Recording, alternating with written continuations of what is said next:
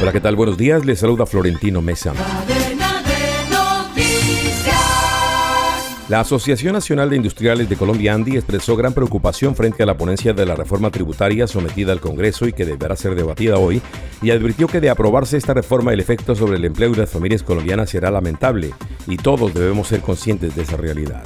La agremiación empresarial afirma que se trata de un proyecto de ley que cambia significativamente las condiciones del texto que había sido sometido inicialmente a discusión el 8 de agosto por parte del Ministerio de Hacienda y Crédito Público.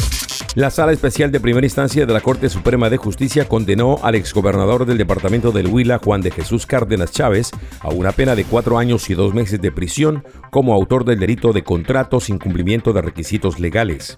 El exgobernador fue condenado en primera instancia por las irregularidades que hubo durante el trámite y la suscripción de un contrato para construir una piscina para niños en el municipio de San Agustín.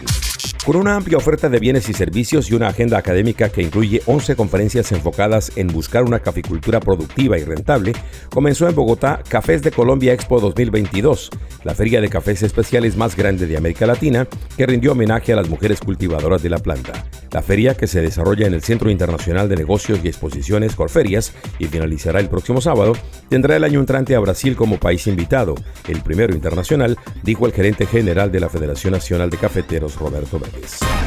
Descarga gratis la aplicación Red Radial y encuentra siempre una radio para tu gusto. Escucha lo mejor de la radio hablada en Colombia, noticias, deportes, entretenimiento, programas familiares, música en todos los géneros y gustos, y cada hora los avances informativos en cadena de noticias.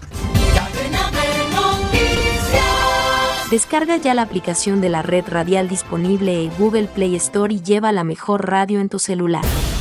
El Premio Nobel de Literatura 2022 fue otorgado hoy a la escritora francesa Annie Ernaux por el coraje y la agudeza clínica con la que descubre las raíces, los extrañamientos y las restricciones colectivas de la memoria personal, dijo el Comité Nobel en Estocolmo.